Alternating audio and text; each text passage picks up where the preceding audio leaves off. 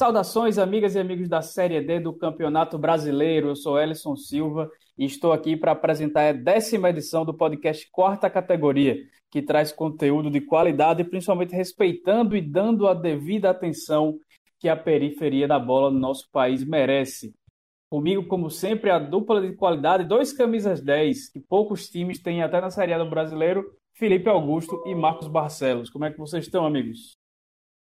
Bom, valeu pelo elogio aí. São três camisas 10, então. Você também é uma camisa 10 aí. A gente vai falar sobre essa segunda fase da Série D que começou com muitas surpresas. Só uma vitória de visitante. E essa vitória foi a única também por dois gols de diferença. Então a gente tem muito o que falar sobre essa rodada de abertura da segunda fase. Fala, Ellison, tudo certinho? Estou aqui no meu estúdio gravando mais esse episódio maravilhoso com vocês. E temos polêmica aí que foi troca de técnico no Brasiliense com a saída do treinador do Gama, né? Troca ali entre rivais. E vamos ver como é que vai ser o mata-mata aí no final de semana, hein? Promessa de surpresas, quem sabe, né? Pois é, e se para falar no Gama tem que lembrar sempre dos atrasos salariais. Também teve o Motoclube que fez uma mini greve, deixou de treinar um turno aí por conta de atrasos de salários. Bem complicada essa situação na Série D do Campeonato Brasileiro. Mas hoje tem mais um convidado para falar do estado de Goiás, que conseguiu 100% de aproveitamento, classificando seus três times da Série D para o mata-mata. A gente vai conversar com Pedro Rara, jornalista e narrador da CBF TV. Seja bem-vindo, Pedro. Fala pessoal do podcast Quarta Categoria. Muito obrigado aí pelo convite, Marcos, Felipe, Ellison. Sempre um prazer aí estar falando de futebol principalmente aí do futebol que não é tão não tem tanto glamour, né? Casos da série D, principalmente. É, muito obrigado pelo convite aí novamente. Agora vamos aí discutir sobre tudo aí da série D e também abordar outros tópicos, né? E antes da vinheta para a gente começar de vez, eu lembro a você, nosso ouvinte, de seguir a gente no Twitter e no Instagram, arroba pcategoria e peço para dar aquela força para que compartilhe nosso conteúdo, que é único nessa questão da Série D do Campeonato Brasileiro, que não é piada ou meme, como você costuma ver por aí, porque a gente sabe que tem muita gente, não é pouca não, que trabalha honestamente. Vamos embora começar essa edição 10. Pode soltar a abertura. O Quarta Categoria é um podcast sobre a Série D do Campeonato Brasileiro, que traz informações, curiosidades e conteúdo relevante sobre o futebol que fica longe da grande mídia. Com eles, Felipe Augusto, Marcos Barcelos e Elison Silva. Vamos lá, começou o mata-mata da Série D com algumas surpresas, alguns resultados esperados e muitos gols. É, vamos começar a passar pelos confrontos e vocês fiquem à vontade para falar do que acharam, fazer suas considerações e especialmente sobre o estado de vocês, já que a minha Paraíba não classificou ninguém para a segunda fase e na primeira do ano que vem ainda vai ter o 13 que foi rebaixado na Série C do Campeonato Brasileiro depois de empatar com o Botafogo nesse último fim de semana. Então, vamos lá para a tabela porque a gente começa pelo empate por 1 a 1 entre Juventude Samas e Bragantino lá no Pinheirão. Esse foi o jogo dos golaços, né? Gabriel Gonçalves Bragantino abriu o placar com uma, cobrança de falta muito quase perfeita, né? E minutos depois, o Vinícius Vargas foi lá e fez de bicicleta, né? A gente teve dois jogos com gol de bicicleta nesse, nessa abertura de segunda fase. E fiquei. Tá, tá aberto esse grupo ainda, né? Esse, esse, perdão, esse jogo, né? O Bragantino é favorito, mas o, mas o Juventude conseguiu segurar bem a equipe que foi a melhor do Norte né, na primeira fase agora vai até Bragança para tentar reverter a situação. 0 a 0 é pênalti, que vencer na próxima fase. Lá no estádio Castelão, de volta a atuar na principal arena do estado do Ceará, o Floresta bateu o Itabaiana por 2 a 1 Floresta que emplacou dois jogadores na seleção que a gente vai falar daqui a pouquinho, né, Felipe? Exato. Fábio Alves e o Jô é, participaram diretamente dos gols. E Floresta, o, o, resultado, né, ele engana um pouco. Floresta foi muito melhor que o Itabaiana. É, abriu 2 a 0 No segundo tempo o jogo foi mais morno, mas o Birungueta carregou, digamos, o time do Itabaiana nas costas e conseguiu fazer o gol, né? Foi de pênalti, mas ele teve outra chance de fazer o, o pelo menos um gol para o Itabaiana. Conseguiu ainda com mais de pênalti. Mas o Florença tem uma vantagem ao menos, né? Então, vai carregar essa vantagem lá para Sergipe. Birunguita é um dos nomes de jogadores que eu mais gosto desde que eu comecei a acompanhar, principalmente trabalhar com futebol. É, em um dos confrontos mais é, parelhos, mais equilibrados aí desse primeiro mata-mata, o Galvez ficou no 0 a 0 com o River lá na Arena Acreana. É o Celatos que vem lá do Piauí, né? Lá dos nossos parceiros lá do, do, do estado, né? Soares e o Abel Vitor, né? É que foi um jogo muito sonolento, né? E acabou que o 0x0 fez jus a, esse, a, a isso, né? É, o, treinador Galvez se disse satisfeito com o resultado, né? dentro de casa, 0x0. O destaque, né, não só para esse jogo, um dos jogos entre piauienses e acreanos, né, foi a viagem que os times Piauí fizeram para até chegar ao Acre, né, porque teve até balsa para chegar até o local, uma dificuldade tremenda. E o River traz um, assim, traz um resultado bom, né, vai decidir em casa, apesar que tem o fator de torcida atualmente, então acaba que os resultados dos jogos ficam mais é, ficam mais é, digamos, fica numa incerteza sobre o que vai acontecer, porque não tem esse fator torcida, então fica mais aberto do que nunca nessa série D que, que estamos sem público. Mas pode ter certeza que o fator calor de Teresina vai pesar bastante. Não que Rio Branco seja o lugar mais frio do mundo, mas o calor e a secura da capital piauiense, onde fica o estádio Albertão, é, onde vai ser realizado o jogo de volta no próximo domingo, dia 13, é, realmente é um fator que deve pesar bastante em favor do River, que apesar de ser calor para os dois, né, pelo menos o River já é mais acostumado a, a jogar nessas circunstâncias. Na, no programa passado eu falei que esperava que o América se classificasse diante do Coruripe, mas que não me surpreenderia caso acabasse aparecendo uma zebra aí bem improvável nessa fase, nesse confronto. E já no primeiro, no primeiro duelo entre as duas equipes, lá no Gerson Amaral, o Coruripe bateu o Mecão por 1 a 0 O América teve até gol salvo na linha, né, na linha, de, na linha da meta, no segundo tempo, se não estou enganado. O Coruripe foi mais eficiente, neutralizou a equipe do América, mas o América também teve chances de fazer. É, a defesa do Coruripe conseguiu segurar esse resultado aí. Um aspecto interessante desse confronto é a questão histórica, né? É, esse foi o sétimo jogo entre Coruripe e América. E o Coruripe é quem leva vantagem. São três vitórias agora, três empates e uma derrota. As equipes se encontraram duas, quatro vezes na Série C em 2005, quando a América conquistou o acesso. Também na Copa do Nordeste em 2016. Agora teve esse retorno aí na segunda fase. São poucos jogos que, é, que, que, voltaram a ser disputados, né? Tem esse retrospecto. O Coruripe América é um deles. E, e o América, e outra... o América que o, só rapidinho, Marcos. O América que estreou também nesse jogo, nomes como o meio-campista Rodrigo Andrade, que foi dispensado do Botafogo da Paraíba na semana anterior, porque deu uma entrada no jogador dura no treino e levou um murro na boca. Além da justa causa, é, saiu com um murro na boca, foi, foi contratado pelo América, que fez algumas contratações já para essa para esse mata-mata, mas que não deram certo aí, pelo menos nessa primeira partida. E esse é um dos confrontos aí que tinha tudo para camisa aí do, do, do time grande, do, do, favorito pesar, né, no mata-mata. Só que aí agora temos aí o caso do time do time grande, da camisa mais pesada, pes, poder pesar, só que tanto para o bem quanto para o mal porque sabemos aí, tem agora o Felipe trouxe aí o retrospecto negativo do América diante do Coruripe.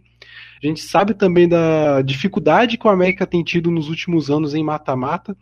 Então a camisa pode pesar no final de semana, mas pode pesar também pro lado ruim pro, pro torcedor do Mecão. Que é a camisa pesar na, é, a, a, as pernas dos jogadores pesarem no momento decisivo e acabar prejudicando o time de Natal. É o Hulk das Alagoas mostrando sua força aí contra o Mecão.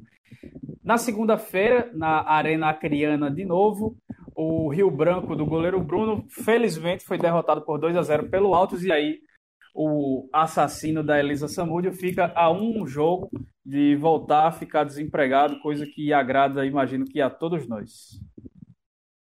Com certeza. É, esse foi o único. Esse foi o único líder né, que venceu fora de casa. Foi o único jogo que teve um visitante é, campeão. Teve um visitante que venceu uma partida. E também foi o único jogo que teve duas. que teve vitória por dois gols de diferença, né? Foram dois, dois gols de zagueiro, do Lobo, que anotou o super time piauiense. E o Altos, né? A gente, no episódio passado, a gente teve aqueles palpites e tal, né? O Altos fez aquilo que a gente esperava de outros, outros líderes, né? De chave, né? Principalmente o América e o Novo Horizontino, que não conseguiram isso. O Altos foi lá até o Acre, Universidade de Logística até chegar em Rio Branco, e conseguiu vencer, né? se impôs, que era algo esperado nas outras equipes, e o Altos conseguiu. Então, tem uma abertura boa aí para conquistar né, a na segunda fase e esperar quem vai sair desse confronto de conquista, Vitória Conquista Salgueiro. E o Altos, pelo que parece, se coloca como o time mais pronto aí para avançar é, nesse, nesse suposto segunda fase com um desses dois clubes nordestinos. E Felipe fez uma boa observação. Essa, essa é a típica vitória de um time postulante ao acesso. Coisa que vários outros postulantes não, tive, não fizeram, mas o Altos fez com maestria, jogando fora de casa. E no mais, derrota do goleiro Bruno, muito triste com a notícia dessa, já estou soltando meus fogos. Estamos. No jogo com mais gols, lá dessa, dessa primeira rodada do mata-mata, lá no Lomanto Júnior, Vitória da Conquista bateu o Salgueiro por 4 a 3 numa, até numa recuperação muito boa do campeão pernambucano, né, Felipe? Sim, né? o Vitória Conquista abriu 4 a 1 é, Eu até estava me preparando já para pesquisar quantas vezes o Salgueiro venceu um time ano por três gols de diferença, mas não precisou. Time se recuperou, conseguiu mais dois gols. É, teve, uma, teve confusão de arbitragem, um gol, um dos gols do Vitória da Conquista que foi assinalado é, gerou dúvida se a bola entrou ou não inteiramente mas foi assinalado e acabou muito bonito para a partida. Tem um aspecto interessante dessa partida que a gente vai falar também sobre a seleção logo, logo mais, né, que foi o Renato, né, do Salgueiro, que conseguiu aí dar uma sobrevida para o time que é campeão pernambucano né, desse ano. E estou curioso para ver como é que vai ser o Salgueiro na próxima na, na volta, né? Buscando esse, esse resultado. Né? O Daniel Neto tem um estilo muito pragmático. Ele não é um time ofensivo e tal. Agora vai ter que fazer pelo menos 1 a 0 né, para reverter essa situação. Quer dizer, vai para os pênaltis, né? 2 a 0 daí tá a vaga direta para o Salgueiro. É, lembrando a todos que não tem critério de gol qualificado nas, nesse mata-mata da Série D, né? Se o resultado for, a soma dos resultados for empate, a decisão vai para os pênaltis, que é para deixar todos os torcedores de todos os times com o coração na mão, já nessa expectativa. É, no Ionzinho Santos, o motoclube que não treinou nesta na, na terça-feira por conta de atrasos salariais, jogadores protestaram e ficaram um turno paralisados em busca de receber seus vencimentos. O motoclube empatou por 2 a 2 com o Fast em um dos confrontos de camisas mais pesadas aí também dessa segunda fase da quarta divisão. Esse, você falou sobre o Pirunguita, né? Nomes legais, né? Minhozinho Santos também é um belo nome de estádio, né? vale, vale pesar. É, esse jogo do Motoclube Faixa, né, teve, o Faixa para mim teve a melhor, melhor mercado de contratações da primeira para segunda fase, né? Botou três jogadores do Manaus, Márcio Passos, o Thiago Spice, o Janildo, é, o trouxe o Dijabaiana, que foi campeão da Série D em 2016, pelo Volta Redonda, o clube que ele estava esse ano disputando a Série C, e também trouxe o Regis, né, que passou pelo São Paulo, passou pelo São Bento, ele, teve, ele ainda tem problema de alcoolismo, mas ganhou uma nova chance e de futebol, assim, nível da Série dele, seria um, foi um ótimo reforço. Tanto que o Dija e o Regis anotaram os gols da partida, né, do, da recuperação. O Moto abriu o placar e no final da partida teve três gols, né, um a um, dois a um Moto, depois o Regis botou no final e fica, fica essa questão do motoclube, né? Como é que vai entrar na próxima partida com essa questão dos salários, né? Se vai ter tudo, acertado ou se questão psicológica vai abalar né? e o Fast pode, pode se aproveitar disso para conquistar a vaga na próxima fase. O jogo da volta na, jogo da volta na Arena da Amazônia no dia 13. É, destaque aí pro golaço do Flamel, né, a favor do Motoclube. E um destaque negativo para a arbitragem que alô capixabas de plantão, arbitragem capixaba de José Wellington Bandeira, com bandeirinhas ali, o Edson Glicério e o Fábio Faustino. E que gerou reclamações dos dois lados, mais ainda do Fast, que teve um pênalti muito claro que não foi marcado, já levantou uma bola dentro da área, a bola bateu no braço de Guilherme, claramente, e o árbitro não marcou, prejudicando aí, quem sabe o Fast poderia ter saído com a vitória já na partida de ida e ter encaminhado sua classificação já. É, lá no estádio Barretão, em Ceará Mirim, é, a torcida do ABC fez uma aglomeração bem bizarra, desnecessária e ridícula em cima de um barranco para ver o, o, seu time perder para o Globo por 2 a 1 com gols do Beleu e do Edson Capa. Tiaguinho fez o gol do ABC. E eu que imaginava que esse confronto fosse tranquilo para o time do Francisco de A, por conta da, principalmente por conta da fragilidade do Globo, mas parece que o grupo mais fácil que o ABC pegou, que já mostrava que o time tinha algumas inconstâncias, acabou fazendo com que o time perdesse esse jogo de ida e vai ter que decidir, vai ter que vencer lá no, no Frasqueirão no próximo fim de semana para buscar essa vaga. É, ocorreu o que mais o gestor Alvinegro temia, né? Que era essa derrota na, na, segunda fase, né? O APC tem um exemplo bem perto, né, que é o rival o América, né? Está há quatro anos aí lutando para voltar para a Série C.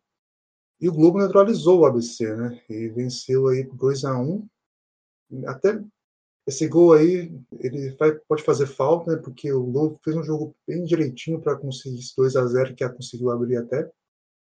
Mas tem uma vantagem, né? Eu, eu vou usar um termo que o Marcos usou, acho que no episódio passado, né? O Globo, para mim, é o time mais caixa baixa, assim, né? Da, da segunda fase, né? Porque realmente é um, time, é o time mais estranho, assim, é um time que parece que se classificou e agora? O que a gente faz? E fez bem, né? Já começou bem contra o ABC, conseguiu neutralizar. E concordo contigo sobre a questão da torcida do ABC que provocou aglomeração, né? Não tem como achar graça nesse momento ter aquele tipo de comportamento lá.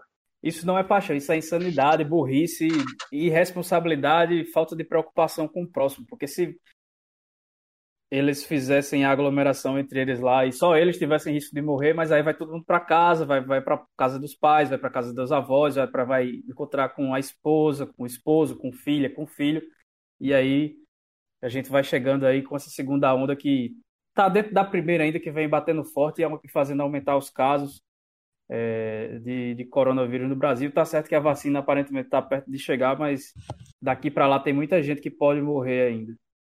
É, é, seguindo, é, lá no. Só, só um comentário, Edson. É, apesar de, como o Felipe bem destacou, o Globo ser a equipe talvez mais caixa baixa aí da, da segunda fase, o que pesou aí foi, pelo menos nessa partida de ida, é o fato do Globo saber jogar o mata-mata da Série D. Né?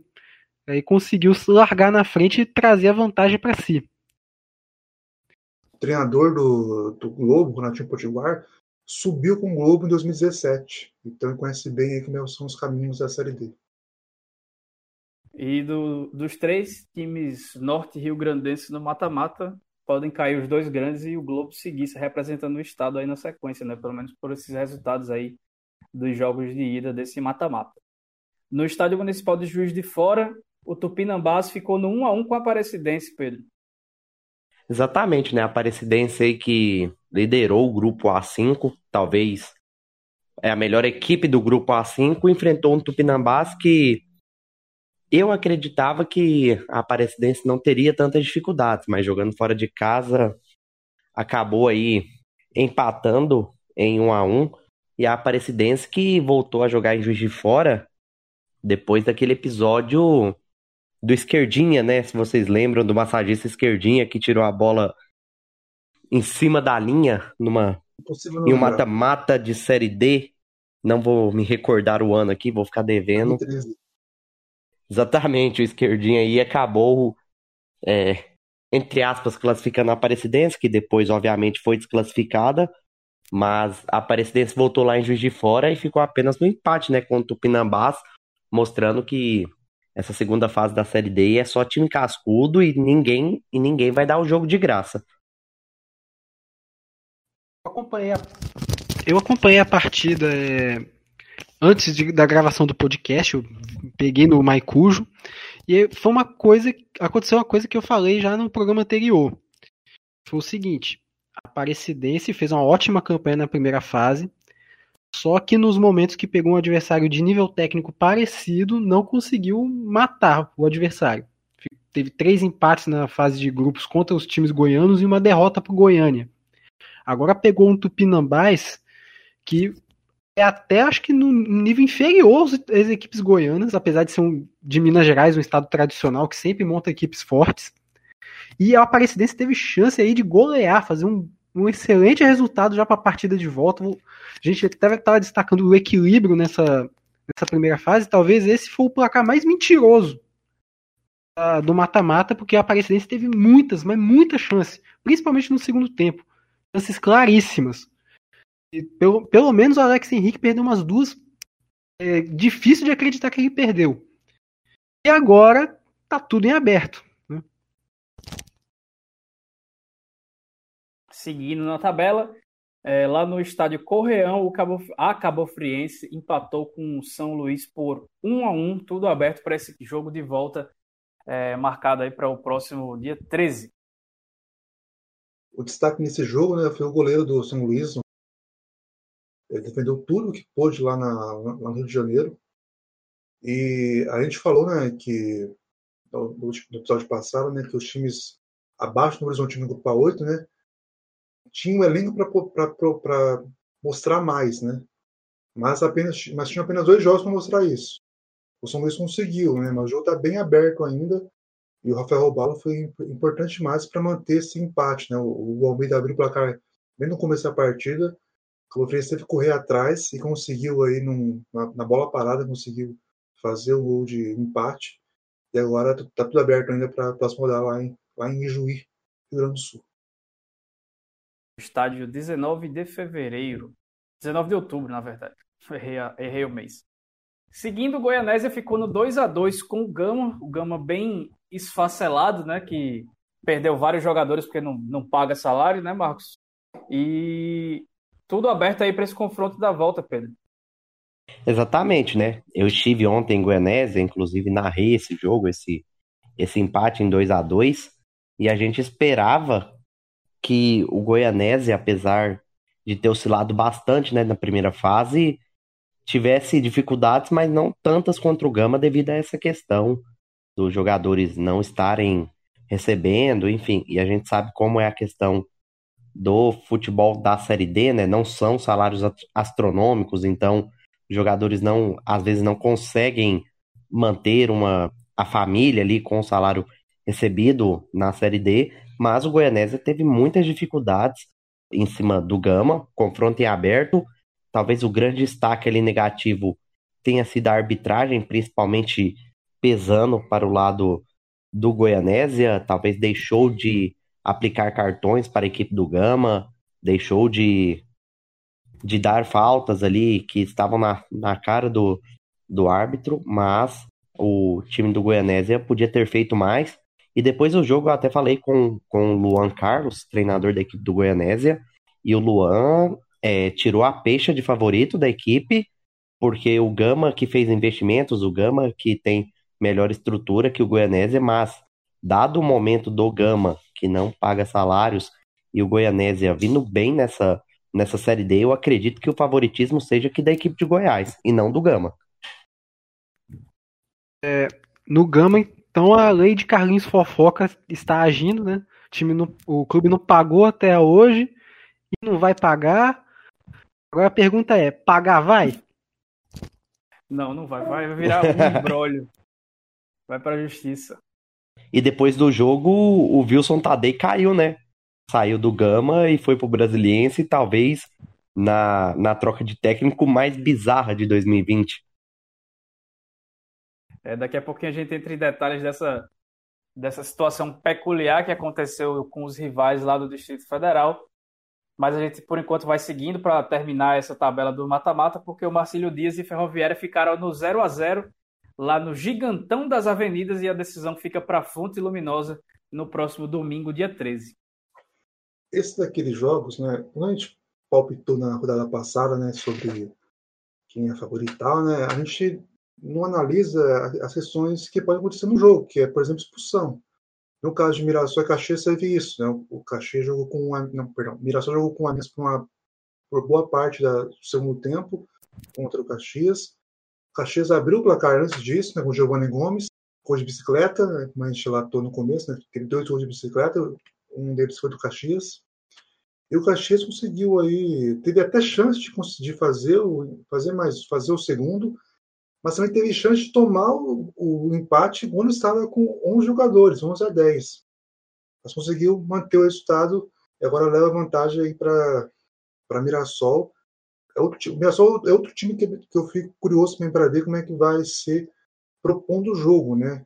O Eduardo Batista é o treinador e ele tem uma característica mais de de ter calma, de ter de, de ir na boa, e agora vai ter que lançar pelo menos aí uma pressão inicial, talvez, para conseguir esse 1 a 0 para ficar mais tranquilo na partida. Vai perder o Danilo Bossa, que foi expulso, né, o lateral, que é um, um dos destaques da equipe, e agora vai ter essa chance aí agora em Mirassol para reverter esse placar, essa, conseguir a vaga na segunda fase. E a gente vai passar agora para Águia Branca, Marcos, porque o Real Noroeste ficou no 1 a 1 com o Brasiliense nessa partida de ida do mata-mata. Pois bem, é... essa semana eu gravei uma entrevista junto com o Renner Lopes, da Rádio Esportes Brasília. Tá muito boa, inclusive. É... Vão lá no canal do YouTube do Temos Futebol e, e dê aquela prestigiada. É, a gente cravou inclusive, que ia ser uma partida bem movimentada, porque o Brasiliense fez uma belíssima primeira fase, é um time aí que tem um dos melhores ataques da competição, se não é o melhor. Tem uma dupla muito forte, a dupla, dupla de artilheiros aí, que é o Luquinhas, que agora tem nove gols, e o Zelov com oito. Juntos fizeram metade da, dos gols da equipe. Mas o Real Noroeste é uma equipe que jogando no Rochão vai para cima. Ainda mais sabendo que fora de casa a campanha do Real é bem irregular então é, é melhor para o Real buscar logo o resultado na partida de ida em casa. Foi assim que aconteceu o jogo. Duas equipes fizeram uma partida equilibradíssima. Talvez aí o melhor jogo envolvendo uma equipe capixaba nesta Série D. Foi um jogo bem movimentado, bem legal de se ver. É, o Brasiliense fez o. abriu o placar com o Luquinhas, um golaço por cobertura. No segundo tempo, o Isaías, na base da vontade, na base da habilidade, empatou a partida. Agora, como destaque aí do Real Noroeste, um destaque até negativo, foi o fato de eu não entender por que, que o Duzinho não escalou o artilheiro da equipe, ainda mais num jogo que eu acompanhei o, o a trajetória do, do Brasiliense na primeira fase. Um time que apresenta poucos defeitos ali na sua marcação, mas que, te, que ainda apresenta um probleminha que é a questão da bola aérea uns três ou quatro gols dos 10 que o Brasiliense havia sofrido na primeira fase, uns três ou quatro gols foram cruzamentos na pequena área. E a falta dessa presença do Peixoto é, foi sentida, inclusive porque o, o, Real explorou muito também a bola aérea. Teve algumas chances até né, nesse tipo de jogada. Mas está tudo em aberto, ainda mais com agora com a troca do treinador, de repente, né? É, a gente não sabe como é que o elenco do Brasiliense vai reagir durante essa semana ainda acho o brasileiro favorito, mas tudo vai depender de como vai ser essa semana de trabalho, como vai ser o ambiente da equipe de Brasília. O Real Noroeste nessa semana ainda tem jogo pelo Capixabão, então teremos emoções na partida de volta. A ausência do Peixoto sentida pela gente que escalou ele, né, da seleção do grupo A5, principalmente. Exatamente. vai seguindo com a gente vai seguindo com um. Até, Felipe, eu acho que pode até se chamar surpreendente vitória do Caxias por 1 a 0 sobre o Mirassol lá no Estádio Centenário, apesar da, da camisa do Caxias, né? É, o time ser mais pesada que a do Mirassol, principalmente se tratando de Série D, mas foi um time que fez uma campanha bem irregular contra o, o Mirassol, que fez uma boa campanha na primeira fase. Sim, é, é aquilo que a gente disse, né? São dois jogos apenas, né? Mas o Caxias, o São Luís e o Marcelo Dias, né? Que ficaram abaixo no Horizontino, tem elenco para mostrar mais, né? Teriam esses dois jogos para mostrar isso. No caso do Caxias, um imponderável, que foi uma expulsão do Mirassol, né? Então, acabou que teve essa, essa, essa essa facilidade aproveitou bem para fazer 1 a 0 mas quase um empate também. Então, Caxias ainda é um jogo muito aberto ainda, mas agora o Mirassol vai ter que propor o jogo e conseguir é, reverter esse placar. O jogo da volta vai ser no dia 13, no domingo, lá no Estádio Municipal de Mirassol. Em outro, outro confronto com equipes de Goiás, o Atlético de Alagoinha, lá no Carneirão, na Bahia, ficou no 1 a 1 com o Goiânia, Pedro.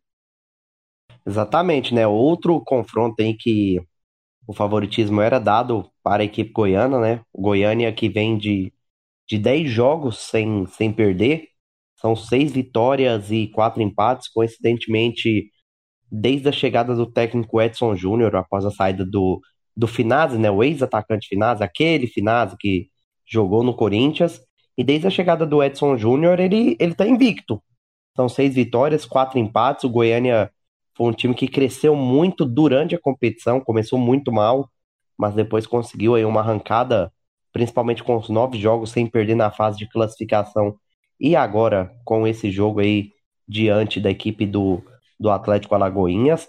Mas o Goiânia continua favorito. Para mim, é um time que precisa mostrar mais.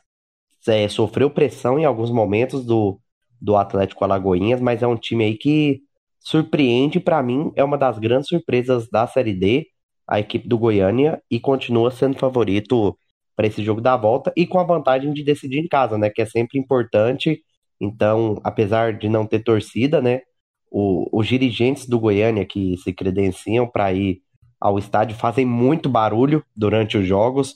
Então, assim, não tem torcida, mas não vai faltar barulho lá no Olímpico vindo, vindo das cadeiras, né? No Estádio Olímpico não tem arquibancada, são só cadeiras, mas as cadeiras do Olímpico vão empurrar o Goiânia com certeza e a equipe, para mim, ainda é favorita nesse confronto. É, só com... só como falar, destaque, Ellison, desculpa, é, que as quatro equipes do grupo A5 pegaram agora, foram equipes bem fortes, né, bem diferente do ritmo de jogo é, das partidas do grupo, foram equipes bem mais qualificadas. E também gostaria de fazer um destaque aí, um destaque até inusitado, para a faixa da torcida do Atlético de Alagoinhas, da torcida Jovem Coral, uma faixa com a cara de Bel Marques. E eu gostaria de mandar um abraço também ao, ao, nosso amigo, amigo meu de Erison, amigo meu e de Erison, que é o Alessandro Venas. A gente boa, baiano. Vamos fazer mais um. É, exatamente, artilheiro naquilo que faz e sempre faz exatamente. mais um. e, se o Ber... e se o Belmarques estiver ouvindo, um abraço para ele também, ué. Um abraço para o Belmarques, claro. Com toda certeza merece todo o nosso respeito.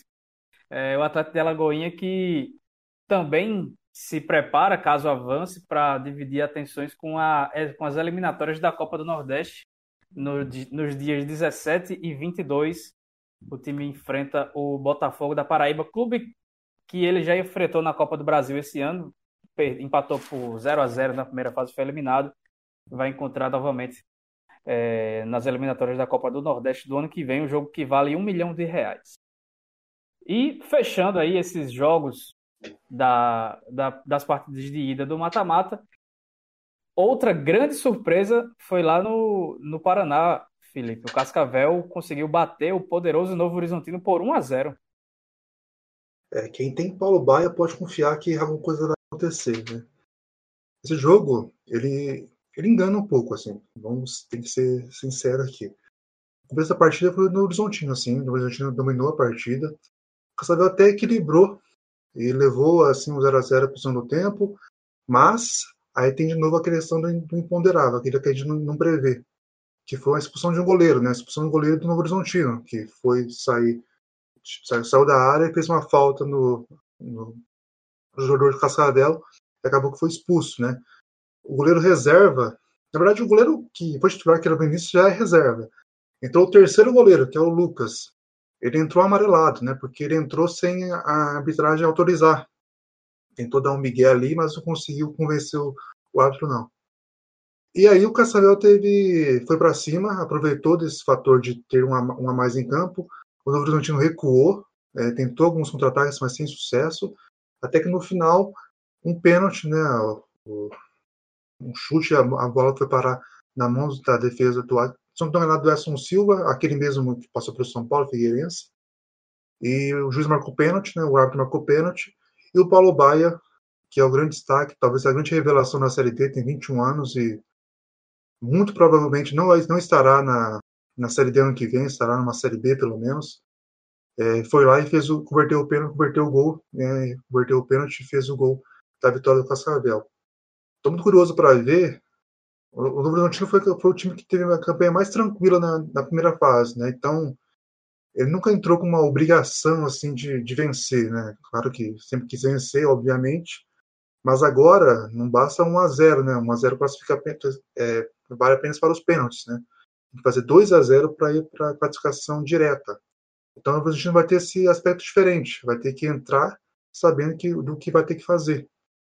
E essa vai ter a e e o grande ponto para mim é que o Roberto Fonseca vai ter que neutralizar quem passa a bola para o Paulo Baia. O Caçador aposta muito uma jogada de ligação direta, bolas muito, muito longas, mesmo que pelo chão, e vai ter que neutralizar o Paulo Baia, que é o grande destaque aí. Talvez os times que estão na segunda fase da Série D, o Cascavel que mais depende de um jogador, e nesse caso é o Paulo Baia, que é o grande destaque, é, é grande revelação para mim e é um dos maiores destaques da, da competição o jogo aí ainda. Eu ainda, eu ainda tendo a acreditar que o Norutino vai conseguir pelo menos vencer a partida. Daí pode ser que para os pênaltis isso aí é uma outra história. Mas, mas o Cascavel conseguiu aproveitar bem a situação e fez o que tinha que fazer, que era vencer dentro de casa. Passados aí todos os confrontos deste, deste mata-mata, jogos de ida, a gente vai para outro ponto antes de fazer aquele intervalinho. É uma situação bem confusa e inesperada no meio desse mata-mata é a troca de treinador entre os, os, tri, os, times do Distrito Federal, né? Com quase nove meses de salários atrasados no Gama. Wilson Tadei pediu demissão na tarde dessa segunda sete, nessa segunda-feira, dia 7, que a gente está gravando. Mas não ficou muito tempo desempregado, porque o dono da melhor campanha da primeira fase, depois de empatar fora de casa no jogo de ida da, da segunda fase, Edson Souza acabou sendo demitido do Brasiliense e o ex-treinador rival vai assumir o famoso jacaré lá do Cerrado. O que é que vocês acham dessa movimentação, no mínimo, esquisita entre os dois times? É, eu já dei um destaque anterior, é, que para mim foi a troca de técnicos mais bizarra, né? Do, do futebol brasileiro em 2020.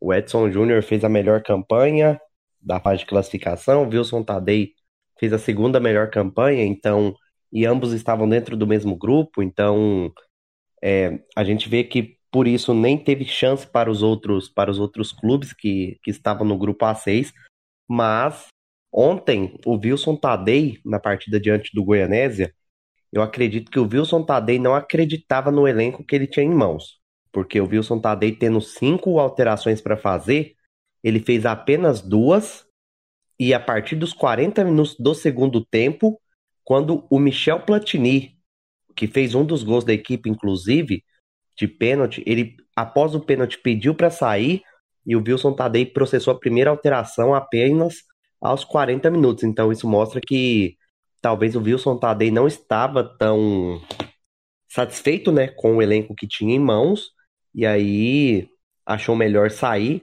mas eu não acredito que ele sairia sem ter uma proposta já do Brasiliense. É, eu fico bem assim reticente nessa questão, né? Porque vindo do Brasiliense acaba que ameniza um pouco a surpresa, mas não deixa de ser bizarro, né? O que aconteceu ali, ali. Não dá para afirmar, mas parece que o Brasiliense sempre quis o Wilson Tadei. Né? na hora que ele ficou sem emprego, aí foi a chance de fazer essa contratação barra provocação rival. Né? Os dois clubes sempre trocam jogadores. Né? O Gama tem muitos jogadores brasileiros, o Brasiliense tem o contrário, muitos jogadores do, do Gama. Então tem, tem, tem, sempre essa troca. Parece que o Brasiliense teve esse modus operandi, né? De, ah, eu vou eu vou provocar mais no rival que está em crise, né? Perdeu os cinco jogadores principais da equipe, né? O Calaça, o, o Andrei Alba, o Dr. Xavier, o Emerson e o Nunes, que era a base principal da equipe. É, e agora teve essa. A, justificativa né, foi que olhos superiores né, para, que, para que o Edson Souza fosse demitido. é, assim, não tem explicação, digamos, técnica, né? Me parece muito mais uma questão de bastidor mesmo de querer provocar o rival. Mas isso pode custar alguma coisa, né? Pode custar um, um trabalho que estava bem encaminhado, o Edson estava muito bem. Ele reverteu uma situação ali no ali em Brasília, né? O Gama parecia que seria o time a lutar pelo acesso, o Brasiliense de uma hora para outra, entre aspas, conseguiu reverter isso e se colocou como principal força ali do futebol do Distrito Federal e melhor campanha da primeira fase, né? Me parece que tem um pouco sim de, de provocação, de querer provocar o rival, mas pode custar a questão da classificação que o Tabata estava bem encaminhado para coisas, coisas boas para o brasileiro. O Wilson é um bom treinador, mas vai começar de novo. Né? Então, é um risco que o brasileiro vai, o Jacaré vai se propor agora. Eu fico com pena do Edson Souza nesse momento, né? Porque era um treinador que chegou ao Brasiliense com desconfiança, tanto da torcida quanto da imprensa. E por, até por conta de suas campanhas no, no, futebol do Rio de Janeiro, que realmente foram abaixo da, da média. Inclusive, ele treinou a portuguesa do Rio ano passado, teve dois jogos aqui no Espírito Santo contra o Vitória. Um foi, é, na verdade, um no Rio de Janeiro, um empate em 1 a 1 e uma derrota aqui no Espírito Santo por 2 a 0 Aí chega o brasileiro com toda essa desconfiança, ele supera tudo isso, faz a melhor campanha da primeira fase, foi voltou aqui o Espírito Santo para jogar contra o, contra o Real Noroeste, conseguiu um resultado que não, não é nada mal, apesar de ter tomado um gol no final da partida. Tem, tem aí uma, um favoritismo. Eu acho que ainda mesmo com a troca de treinador ainda é favorito. Só que cria um ambiente desnecessário por conta aí da, de uma rivalidade que, ele, que eles gostam de apimentar. Então, acho que aí faltou prioridades aí na diretoria do Brasiliense. É, optou por apimentar uma rivalidade e escolheu isso colocando em risco uma classificação que aparentemente seria tranquila. Passados por todos os confrontos, lembrando que a volta é no próximo fim de semana, a gente vai dar uma pausa para tomar uma água e voltamos com os dois pés para falar do futebol de Goiás. Pode soltar o intervalo. Desde 2011, o site vozdatorcida.com traz o melhor conteúdo independente sobre o futebol paraibano, com credibilidade e sem compromisso de agradar ninguém. Para ficar por dentro de tudo que acontece no futebol da Paraíba, acesse vozdatorcida.com e siga em todas as redes sociais, arroba Voz da Torcida. Série D? Tem aqui. Brasileiro Feminino Série A2. Também. Terceirona Paranaense? Adivinha? O futebol Loge dos Holofotes. Uma paixão pelo alternativo. Revista Série Z. A revista do futebol alternativo. Chegando de volta com a segunda parte do quarta categoria, lembrando que você pode, eu diria que deve nos seguir nas redes sociais, pcategoria, no Instagram e também lá no Twitter. Agora a gente vai para o estado de Goiás, que tem dois times na Série A, o Vila Nova classificado para a segunda fase da Série C e os três times no mata-mata da Série D. É, o estado vem mostrando muita força aí no Centro-Oeste. Como é que eu queria saber de você, Pedro, como é que você avalia esse momento e qual o segredo para essa boa fase aí do estado de Goiás? É, os times de Goiás aí são os que têm mais sucesso, né, na, na região centro-oeste.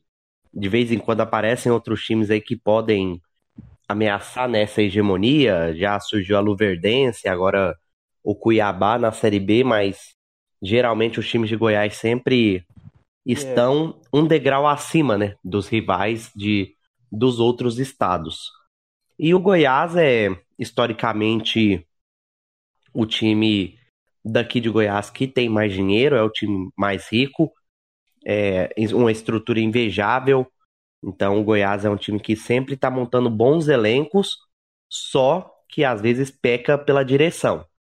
O Goiás é um time muito centralizador em suas, em suas decisões.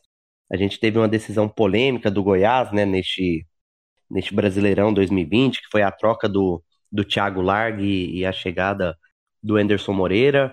Não à toa o Goiás hoje ocupa a lanterna do Campeonato Brasileiro, isso mostra uma total desorganização da equipe. O Atlético é um time é um time que anteriormente era um time de bairro, do bairro de Campinas e vem crescendo ao, ao longo dos anos com uma administração ali sempre pé no chão, uma administração que não gasta rios de dinheiro, e isso às vezes até incomoda a torcida, porque a torcida quer ver o time brigando lá em cima, mas o Atlético sabe da sua realidade para esse momento. Recentemente reinaugurou o estádio Antônio Ascioli, né, que é, passou o ano sem receber uma partida, aí foi liberado para a Série B ano passado. Esse ano, por adequações à Série A, teve que ser fechado de novo e foi retomado o, o futebol lá, e aí pode ser um aliado do Atlético nessa campanha na Série A. E o Vila na Série C é um é um ioiô, né? Porque o Vila ele não consegue subir para a Série A, é, é, é, figurinha carimbada na Série B e vira e mexe e tá na Série C, né? Na Série C o Vila Nova é um dos grandes, é um time de camisa, obviamente. A última vez que disputou a Série C foi em 2015, venceu a final, inclusive com Londrina, foi campeão. O Vila que não conquistava um título naquela ocasião há 10 anos, então é um, é um time que é carente de títulos, o Vila Nova, apesar de ser o segundo maior campeão goiano atrás, atrás do, do Goiás. Então, Vila Nova é um time sempre muito pesado na Série C e monta elencos para isso. Talvez tenha na sua principal figura o Alan Mineiro, que é um camisa 10 que já está no Vila algumas temporadas.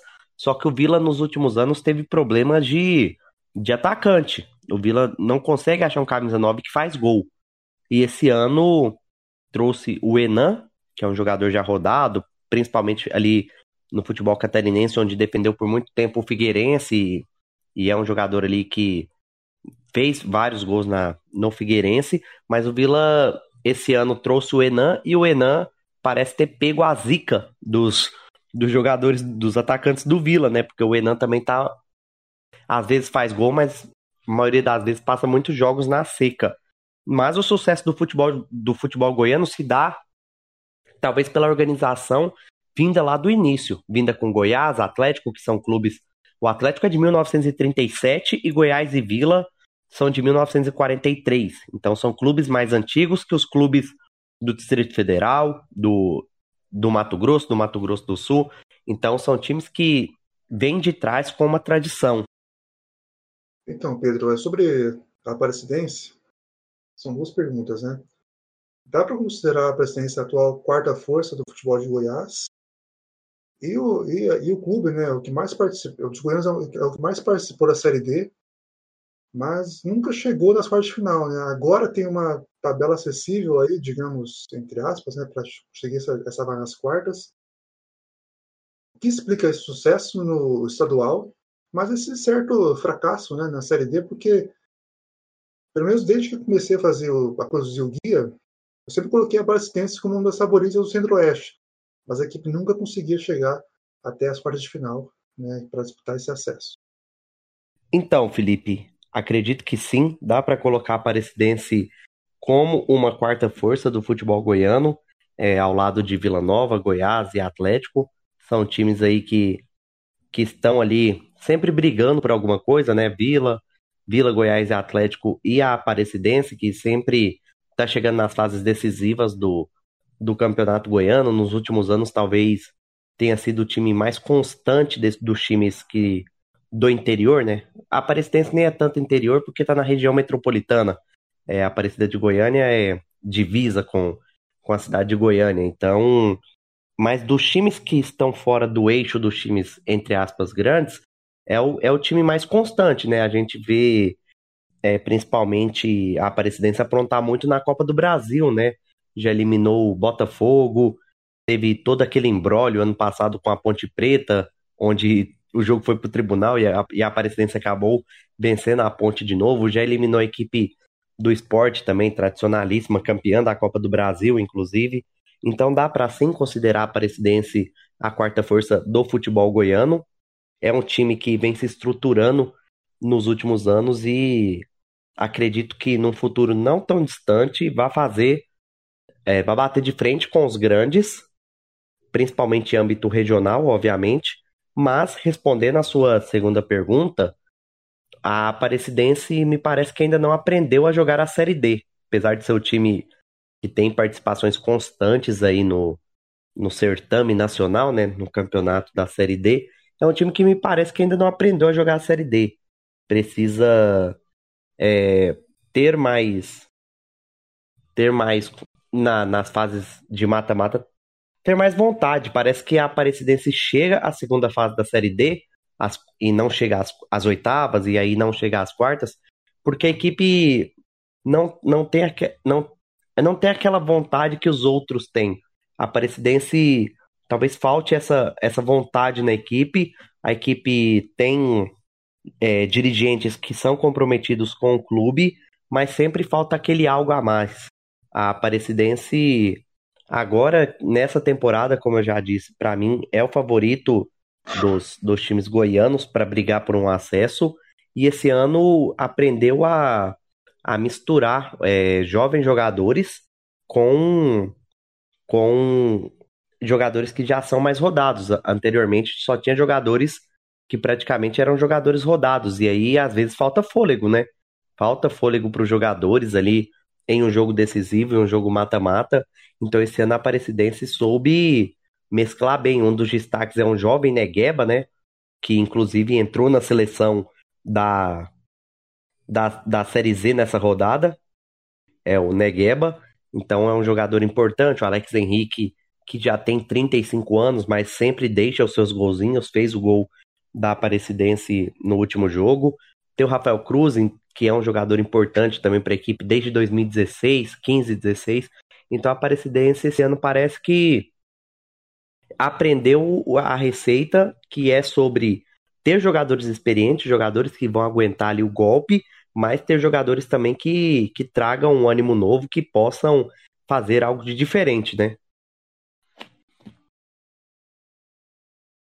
É, seguindo na Aparecidense, você falou aí sobre a, é, sobre a montagem do elenco, teve jogadores, alguns jogadores que vieram do Goiás, mas também conseguiu é, captar outros atletas, montando um elenco muito forte. Só que o curioso dessa história é que, o, que a Aparecidense foi basicamente o último classificado aí do, do futebol de Goiás por uma, por uma ocasião inusitada aí, que foi o, o craque acabou desistindo da competição por conta da, da pandemia, é um time que é bancado pela prefeitura. Ficou a curiosidade, como é que foi essa montagem desse elenco nesse período curto? E como foi a preparação para chegar o a Aparecidense chegasse tão forte na, na fase de grupos? Pois é, e o que, que aconteceu esse ano, Marcos? É, é, esse ano era para ser craque, Goiânia e a equipe do Goianésia jogar a Série D, só que aí veio a pandemia e como você destacou, o craque perdeu o apoio do, do município de Catalão, né, que bancava ali grande parte da equipe, e a Aparecidense trabalhou na calada e pleiteou essa vaga para a Série D. Eu não sei como funciona em outros estados, mas aqui em Goiás a rotatividade de jogadores é muito grande. Então, jogadores que estão disputando o campeonato da primeira divisão em um momento, na, na segunda metade do, do ano, no segundo semestre, você tem o campeonato da divisão de acesso, que é a segunda divisão. Então, jogadores que estavam disputando a Série A vão para a Série B. E aí, no final do ano, ainda tem a terceira divisão. Então, os, os jogadores saem da Série A para a Série B para a Série C. Então, a Aparecidense sempre se mantém em contato com esses jogadores. Alguns jogadores ela inclusive mantém sob contrato, enquanto outros vai, vai buscar é, antes do, dos, do campeonato começar. E a partir do momento em que surgiu esse rumor do craque não disputar a, a Série D devido aos problemas financeiros, o, o Cocar, que na época era o presidente da Aparecidense, inclusive esse ano é, morreu em vítima da Covid-19, começou a mexer os pauzinhos dele, né? É, ligando para empresário, ligando para jogadores que já passaram pela Aparecidense anteriormente, buscando novos jogadores, como o caso do, do Albano, que é um dos grandes destaques da equipe e que é cria da equipe do Vila Nova. Então a Aparecidense sempre trabalha com alguns jogadores fixos, como é o caso do Rafael Cruz, caso do goleiro Pedro Henrique, que hoje é reserva porque o Tony é o titular, mas a Aparecidense também foi esperta em buscar outros jogadores que estavam em baixa aqui no futebol goiano, mas que mas que na equipe ganharam muito espaço, como é o caso do Ícaro e do Renato, que formam a dupla de zaga. Na, no meio, como eu já destaquei, o Albano. Então são jogadores ali que, que a equipe trouxe visando a Série D quando já tinha rumores do, do craque não disputar. E até o craque não. Até esse rumor se confirmar, a presidência teve tempo de montar um elenco. Um elenco que na época não era numeroso, obviamente, mas que depois foi ganhando corpo. E teve um problema técnico logo na antes da estreia. Porque o Romerito, Romerito que jogou no Goiás, no esporte, enfim, é, ele era o treinador da equipe, era para ele ser o treinador da equipe, só que ele foi diagnosticado com Covid. E aí ele não poderia, obviamente, estar na, em frente, à frente da Aparecidense na estreia da Série D. E quem foi promovido ao cargo de técnico foi o Thiago Carvalho. Thiago Carvalho é um ex-jogador, jogou aqui, se não estou enganado, na própria Aparecidense, no Vila Nova. E aí o Thiago Carvalho começou a agradar. Perdeu o primeiro jogo, perdeu na estreia, só que aí começou a emendar vitórias, começou a emendar bons resultados. E o Romerito, que antes era o treinador da equipe mais afastado por Covid, deu lugar ao Thiago Carvalho.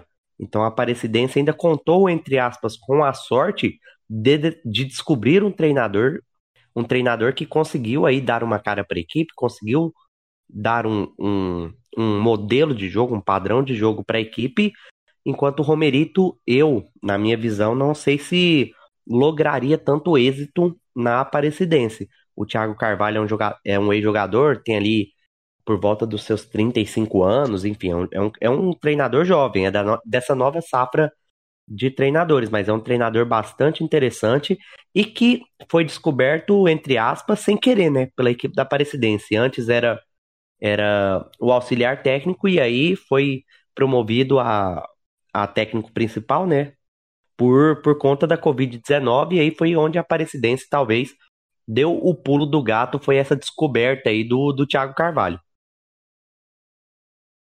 Então, Pedro, falando sobre, agora sobre o Goianésia, né? O Goianésia foi muito conhecido pelo Wendel Lira, né? Quando, foi, quando conheceu o prêmio Puskas. É, logo depois daquilo, o time surfou na onda, mas foi abaixado em 2018, né? Então, queria saber se o time se iludiu um pouco com essa, com essa fama repentina e, ou se foi um ponto fora da curva, né? se foi um erro de percurso que acabou culminando nesse, nesse rebaixamento. O time voltou no passado, conquistou a vaga na Série D, e está fazendo uma campanha muito boa. Então, queria saber se foi um ponto fora, fora da curva ou o time realmente pensou é, mais alto do que poderia eu e acabou rebaixado. Eu acredito que após o, o gol do Endel Lira e posteriormente a conquista do Puskas, a diretoria da, do Goianese acreditou que ah, o time do Endel Lira, traga seu patrocínio. Ia ter mais patrocinadores. Isso acabou não acontecendo, e aí o Goianésia talvez ali não, não contava com isso e não conseguiu se manter na primeira divisão. Mas, logo depois do Endel Lira, né, surgiu no Goianésia um tal de Michael, né? Michael ali, hoje atacante do Flamengo, é um jogador aqui, que aqui em Goiás era conhecido da Várzea, é um jogador que veio da Várzea, já contou essa história inúmeras vezes, inclusive, e aí subiu para para primeira divisão naquele esquema que eu, que eu falei, né? Que os jogadores que disputam a primeira divisão disputam a segunda, disputam a terceira, enfim. E trouxe o Michael. O Michael, então, aí foi um dos principais jogadores do Goianésia quando voltou à primeira divisão. Mas respondendo a sua pergunta, Felipe, eu acho que foi também um pouco de talvez a, a, diretoria tenha ficado um pouco afoita após a conquista do, do prêmio Puskas pelo, pelo Endel Lira e, e não conseguiu ali manter o ritmo que vinha, porque o Goianésia é, nos últimos anos é figurinha carimbada no, na primeira divisão do Campeonato Goiano, na Série D, inclusive. Só que aí teve esse percalço aí, né, no meio do caminho que você trouxe do rebaixamento. É, ainda sobre o Goianésia, aproveitando que já a deixa aí do Felipe, o pegar o período de preparação, né? A Aparecidense ali nos bastidores, tentando é, conseguir a vaga. O Goiânia vivendo a crise política, né? O Goianésia figurava aí como um time talvez mais organizado ali para briga na Série D dos, entre os três goianos, entre as, as três equipes goianas. É, mas acabou que na primeira fase teve momentos de oscilação. Chegou a despontar nas primeiras rodadas como o principal favorito ali do futebol de Goiás.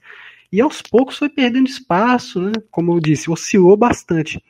Como é que você define essa trajetória do, do Goianésia nessa primeira fase?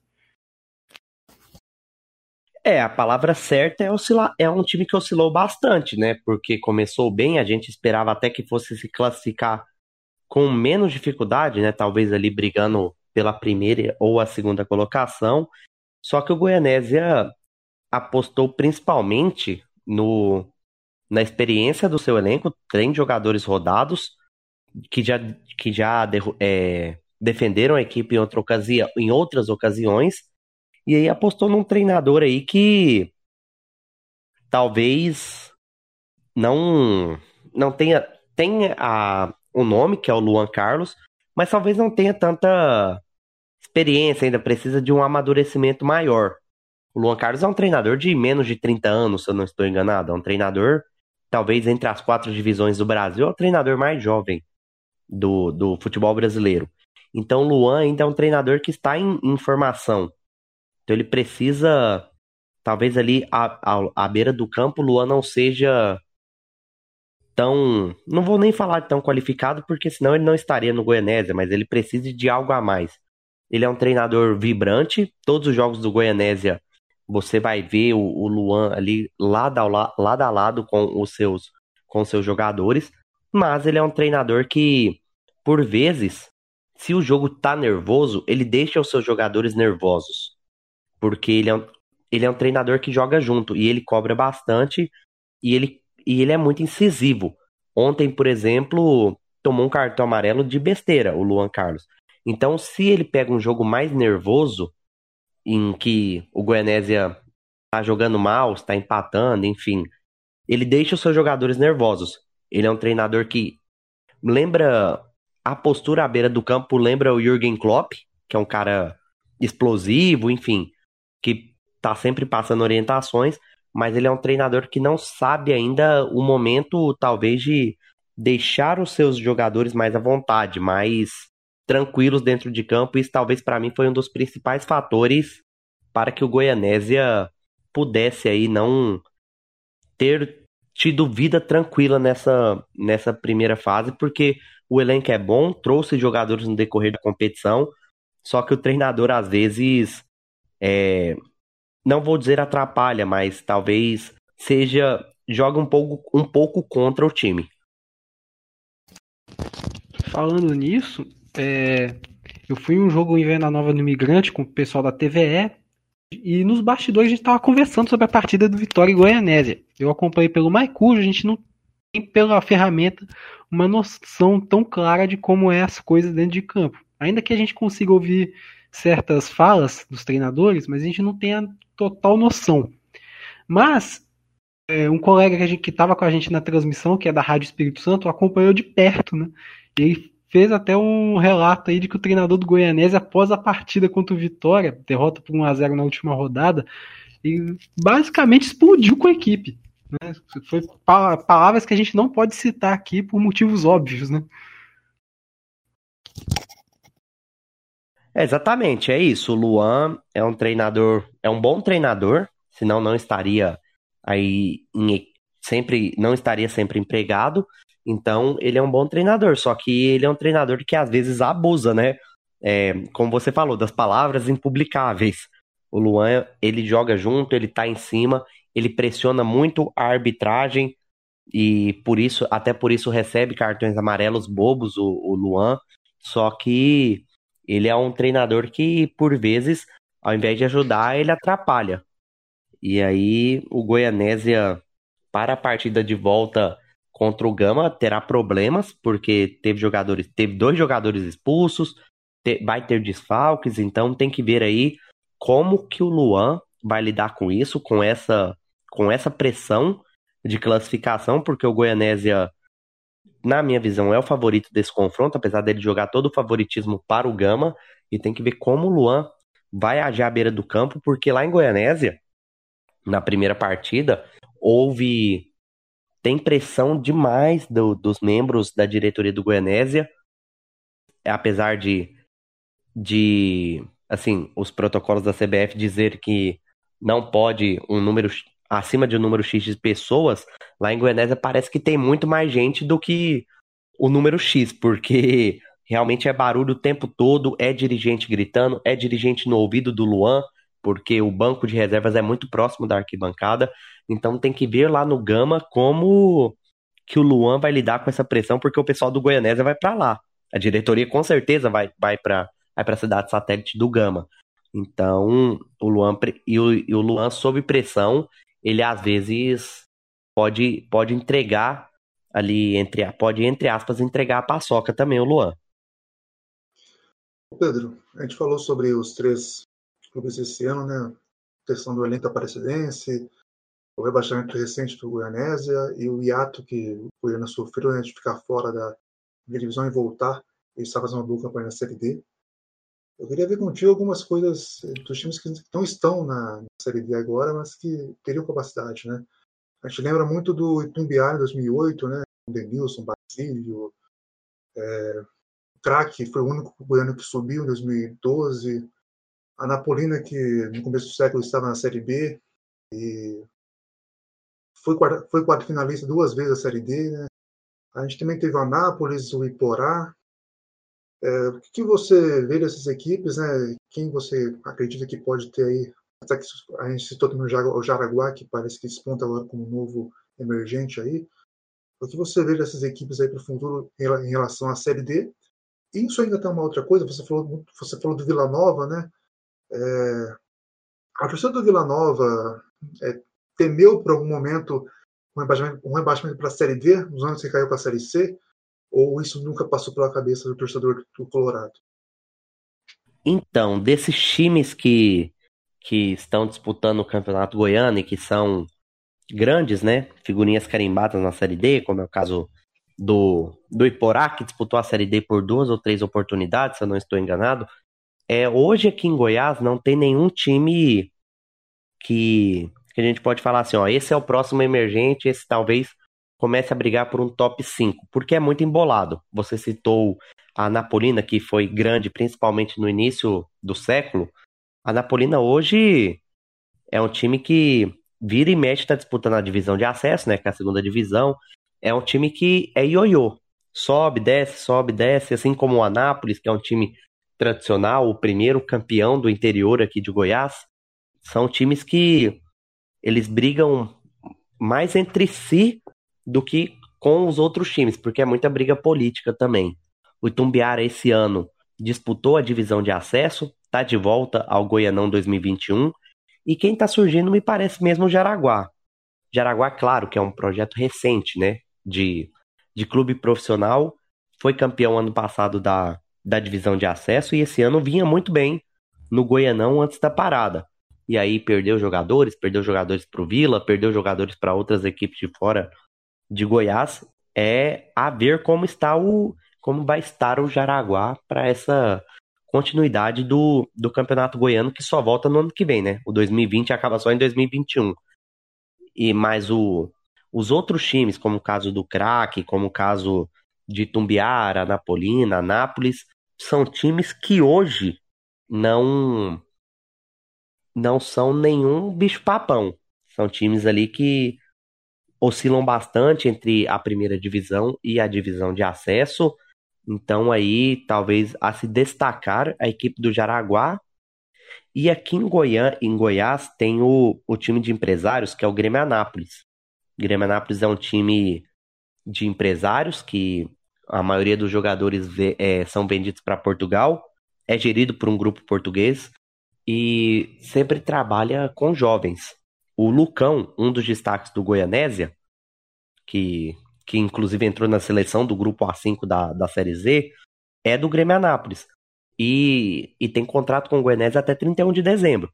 Já foi anunciado, inclusive, para disputar o Goianão 2000, a continuação do 2020 pela, pela equipe do Grêmio Anápolis. Talvez o Grêmio Anápolis hoje seja uma equipe aí emergente, mas que emergente, né, mas que mas que não tenha a ambição de disputar títulos, de disputar Série D, porque a principal ambição deles é vender jogadores, é e agora principalmente com várias, várias transmissões, do, por parte inclusive do Maicujo, os jogadores, inclusive, são. Têm mais visibilidade, né? Então, eu, eu poderia citar o Grêmio Anápolis, mas por, essa, por esse projeto deles de querer muito mais saber da, da venda de jogadores do que formar e talvez colocar esses jogadores para disputar competições maiores, talvez seja o meu grande questionamento sobre o Grêmio Anápolis, por não colocar o Grêmio Anápolis nesse, nesse balaio. Sobre o Vila Nova, a torcida nunca temeu da Série C para a Série D, porque o Vila, na, nos piores anos do Vila, em 2015, em 2014, aliás, quando foi rebaixado no Campeonato Goiano para a Série B e quando foi, foi rebaixado no Brasileirão da B para C, aí a torcida temeu.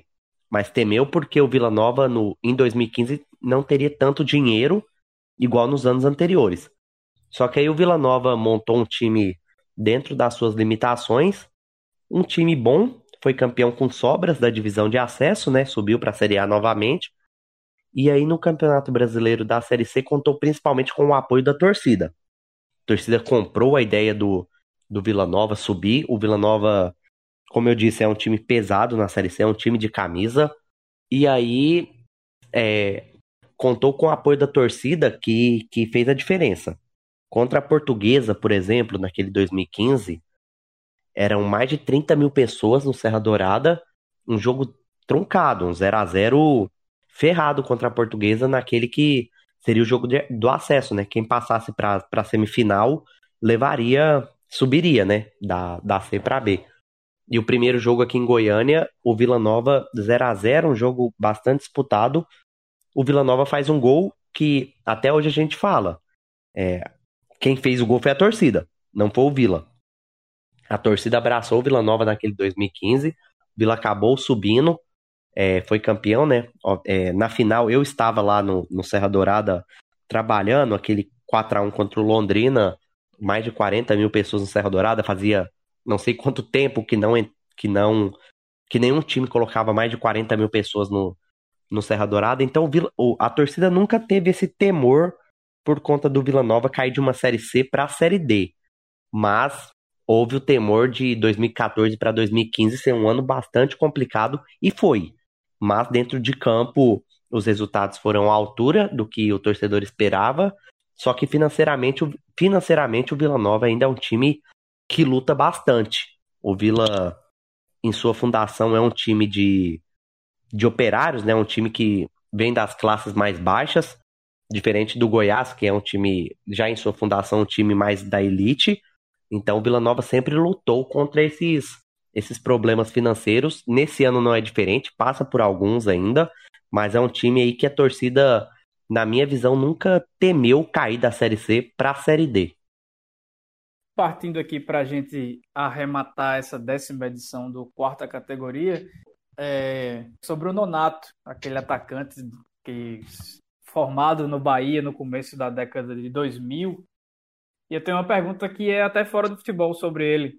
Ele tem muito prestígio aí no estado e ele estava para se candidatar. Ele até deixou o Vitória da Conquista depois do Campeonato Baiano não sei se voltou para lá, mas porque ele ia ser candidato a, vereador em Aparecida de Goiás, né? Você sabe dizer se essa candidatura se concretizou ou a pandemia atrapalhou aí os planos do, do provável político aí, o veterano atacante que sempre, sempre, sempre, sempre estava bem acima do peso, visivelmente acima do peso, né?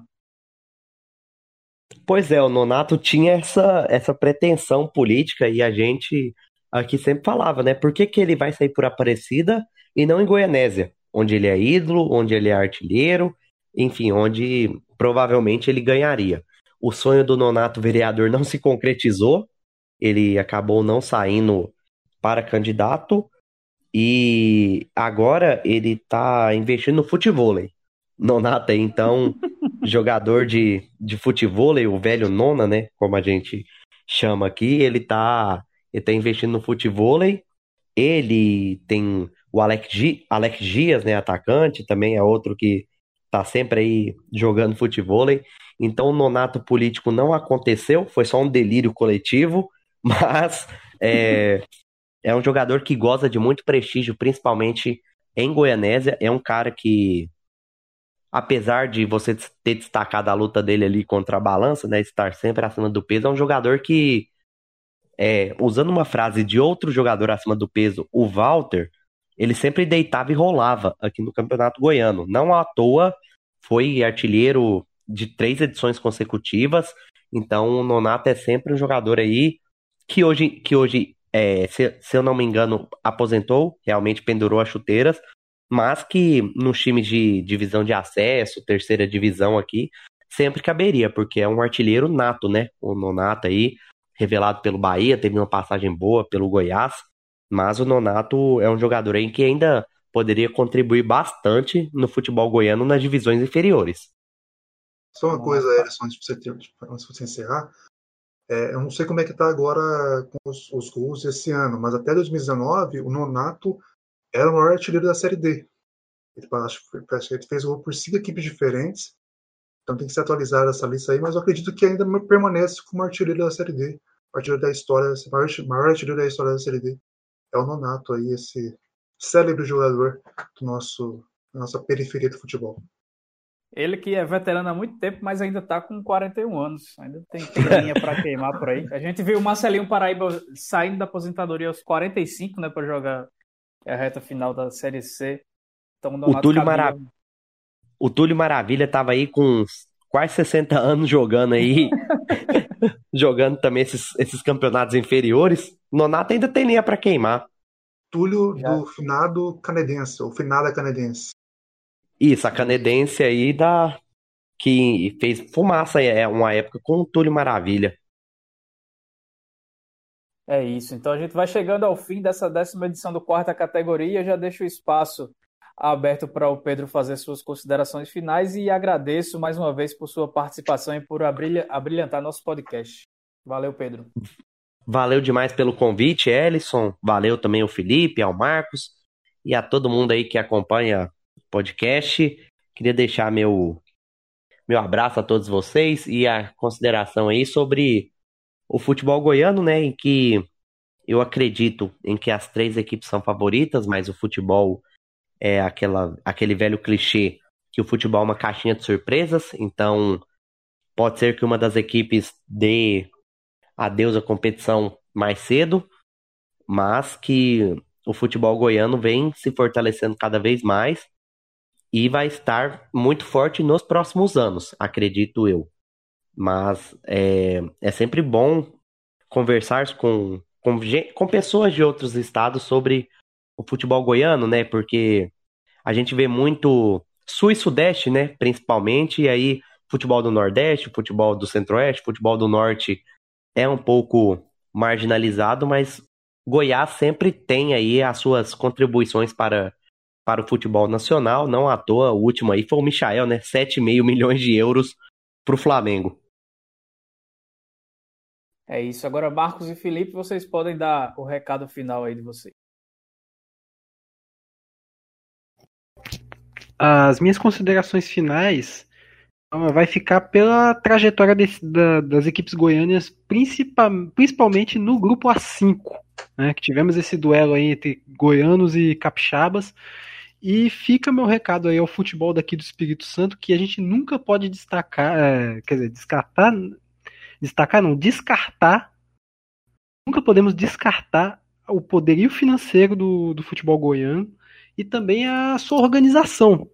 São times que, nesses dois quesitos, dão um banho no futebol capixaba. Né, a gente que apostou que o Vitória faria uma boa campanha, mostrou aí que as mazelas do futebol capixaba falaram mais alto. É, e mesmo que tivessem equipes em crise, como foi o caso do Goiânia, é, as crises que nós temos aqui dentro do nosso estado sempre irão se acentuar mais. Goiânia aí foi um exemplo de superação na primeira fase, é, mesmo em crise política, né, é, time aí que na preparação perdeu até para a equipe amadora, um trabalho duvidoso ali do Finazzi, conseguiu se recuperar com o Edson Júnior e está aí brigando por, por uma vaga na terceira fase, quem sabe aí brigar por um acesso. No mais, quero fazer um convite aí para os ouvintes do quarta categoria, que amanhã e na quarta-feira, está gravando esse episódio na segunda, então temos aí as semifinais do Capixabão 2020 na TV Educativa.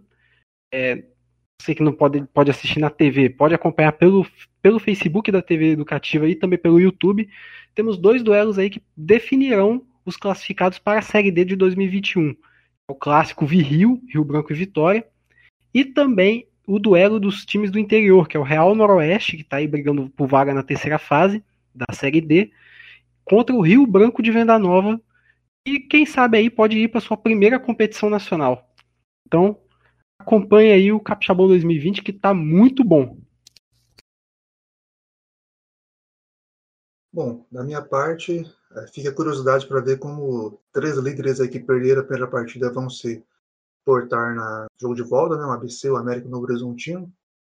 É, saca também os rebaixamentos, né? Do, a gente falou sobre o 13, né? O São Bento também está de volta à Série D do ano que vem.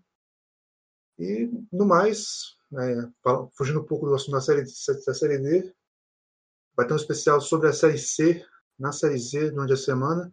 Vai ser um pouco diferente aí, vai ser um teste. E a gente espera aí a, a sua adesão também.